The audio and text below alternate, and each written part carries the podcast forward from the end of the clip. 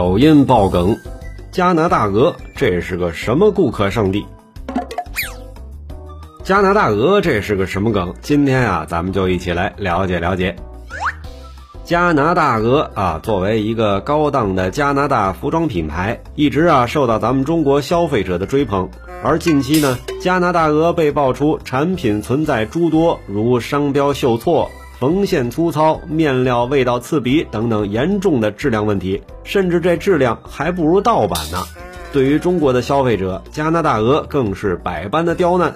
先是出台了所有中国大陆地区专门店售卖的货品均不得退货的歧视性条款，后来在各大媒体的曝光批评以及上海市消保委的约谈后，才改口称七天以内可以退货退款。加拿大鹅这种中外两个市场搞区别对待的双标行为啊，让人愤慨。这也使得西方一直以来标榜的“顾客是上帝”的商业理念成为了笑话。对于加拿大鹅这件事儿，你是什么态度呢？欢迎在评论区里留言讨论。